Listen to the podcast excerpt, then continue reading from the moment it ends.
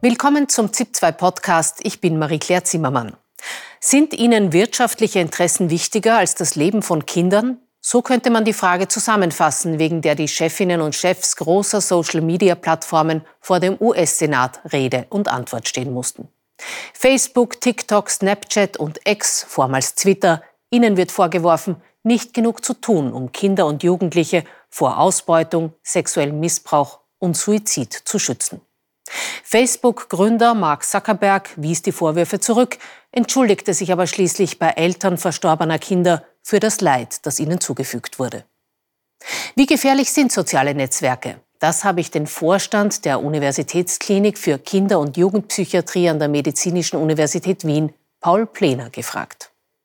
Herr Professor Plener, der US-Senator Lindsey Graham sagt heute, Social Media, so wie sie momentan konzipiert sind und betrieben werden, sind gefährliche Produkte. Würden Sie das unterschreiben? Es gibt eigentlich schon lange Studienergebnisse, die zeigen, dass es einen Zusammenhang gibt oder man einen Zusammenhang sieht zwischen der depressiven Symptomatik und der Social-Media-Nutzung und auch einen Zusammenhang äh, gibt mit der Unzufriedenheit mit dem eigenen Körper. Das muss man aber vorsichtig sein in der Wissenschaft, weil Zusammenhang heißt, wenn man zwei Dinge gleichzeitig sieht, heißt das nicht, dass das eine das andere bedingen muss. Bei manchen, wie zum Beispiel der Unzufriedenheit mit dem eigenen Körper, da wissen wir schon, das hat wirklich einen Zusammenhang. Da gibt es randomisierte, kontrollierte Studien, die das kontrolliert haben. Im Bereich der Depression basiert das eher auf großen populationsbasierten Studien, wo man diesen Zusammenhang sieht. Das kann natürlich auch in beide Richtungen gehen. Aber ja, ich denke, er hat einen Punkt. Sind es denn vorhandene Probleme, die da verstärkt werden durch Social Media oder können Social Media auch psychische Probleme auslösen, die vorher gar nicht da waren? Naja, wir wissen, dass es äh, manche Verstärkermechanismen gibt. Wir haben das zum Beispiel auch selber untersucht im Bereich von selbstverletzenden Verhalten auf Instagram, dass tatsächlich hier auch Verstärkermechanismen äh, zutage treten, dass die Leute eigentlich äh, Feedback, positives Feedback bekommen für das Posten solcher Bilder. Und auf der anderen Seite ist es natürlich schon so, dass wir auf Social Media auch eine heile Welt sehen, äh, die oft im Abgleich mit unserem eigenen Leben dann den Schluss überlässt, den anderen geht's gut, mir weniger. Dieses äh, positive Feedback, wo Sie sagen, was ist das? Ist das so eigentlich ein, ein Daumen hoch für, du sprichst etwas aus, mir geht's ähnlich oder wie ist denn das zu verstehen? Naja, wir sehen auch oft, ähm, dass die Leute auch relativ empathische Kommentare bekommen, Gesprächsangebote und ähm, dann eben das durch Kommentare, aber auch durch Likes, diese Bilder. Ähm, man sieht, dass immer mehr Bilder gepostet werden, wo auch dann tatsächlich deutlichere Wunden zu sehen sind. Also das ist etwas, was wir zeigen konnten. Und das andere ist natürlich auch immer im Abgleich mit anderen, dass man das Gefühl hat, ja, eigentlich so schön, wie es sein könnte, seien es jetzt Körper oder seien es äh, Lebensentwürfe, das, da ist die Diskrepanz sehr hoch zu meinem eigenen Leben. Es ist ja nicht immer nur das Schöne, das gezeigt wird. Wenn man sich anschaut, was da alles äh, an, an, schwierigen äh, Dingen oder, oder, problematischen Inhalten sind, da gibt es zum Teil gefährliche Mutproben, ja, die wirklich lebensgefährlich sind. Das ist ja nicht unbedingt schön zum Anschauen. Ja. Es gibt zum Teil sexuelle Ausbeutung von Kindern. Also es ist ja nicht nur das Schöne. Was, was ist denn das, was, was die Kinder da so verletzlich macht und die Jugendlichen? Naja, wir wissen schon, dass äh, die Möglichkeit des Likens äh, auch tatsächlich dazu führt, dass Dinge gerne immer wiederholt werden. Also es gibt sogar Studien aus der Neurobiologie, die gezeigt haben, dass der Like, den ich bekomme, auch tatsächlich einen kurzen Moment des Glücks auslöst. Äh, da gibt es, wie gesagt, Belohnungseffekt. Sowas. Ein Belohnungseffekt. Da gibt es auch Bildgebungsstudien dazu. Und das ist etwas sehr Machtvolles. Und letzten Endes lernen ja auch die sozialen Medien über die dahinter liegenden Algorithmen, welche Themen uns interessieren und präsentieren uns mehr von diesem Content. Das heißt, es kann schon auch passieren. Es wird auch ähm, der Content immer radikaler, der dann gezeigt wird, um die Leute einfach drinnen zu halten, dass man sich immer mehr sozusagen in eine Abwärtsspirale bewegt. Wenn man sich jetzt anschaut, die Richtlinien quer durch die Bank von diesen sozialen Netzwerken, die haben alle ganz lange Listen mit unerwünschten Inhalten, verbotenen Inhalten, Inhalten, die angeblich gelöscht werden, wenn sie auftauchen. Äh, alles leere Worte, äh, wie man, wie man das so wahrnimmt.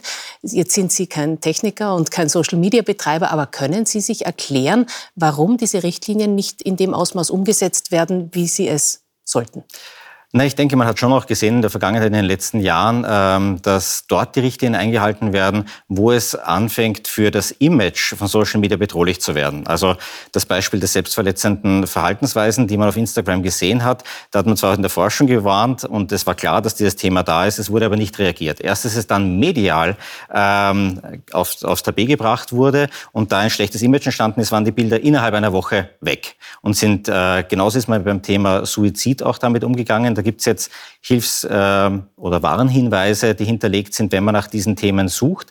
Und es gibt sicher die technischen Möglichkeiten, Dinge zu kontrollieren. Aber es ist immer die Frage, will man das machen, weil man dann natürlich auch äh, Einschränkungen vornimmt und vielleicht äh, die Zeit, die auf dem Medium verbracht wird, damit auch verkürzt.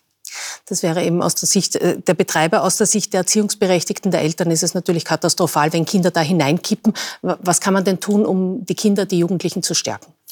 Ich denke, das Wichtigste ist auch das äh, Vorleben eines gewissen Vorbilds. Also es geht immer darum, wenn man das Gefühl hat, Jugendliche haben einen schwierigen Mediengebrauch, sich selber zu reflektieren und zu überlegen, was lebe ich vor? Gibt es medienfreie Zeiten in der Familie? Gibt es ein Interesse daran, welcher Content überhaupt auch konsumiert wird? Und lässt man sich die Dinge zeigen? Und ähm, das zeigt auch, dass eine gewisse Sensibilisierung da ist.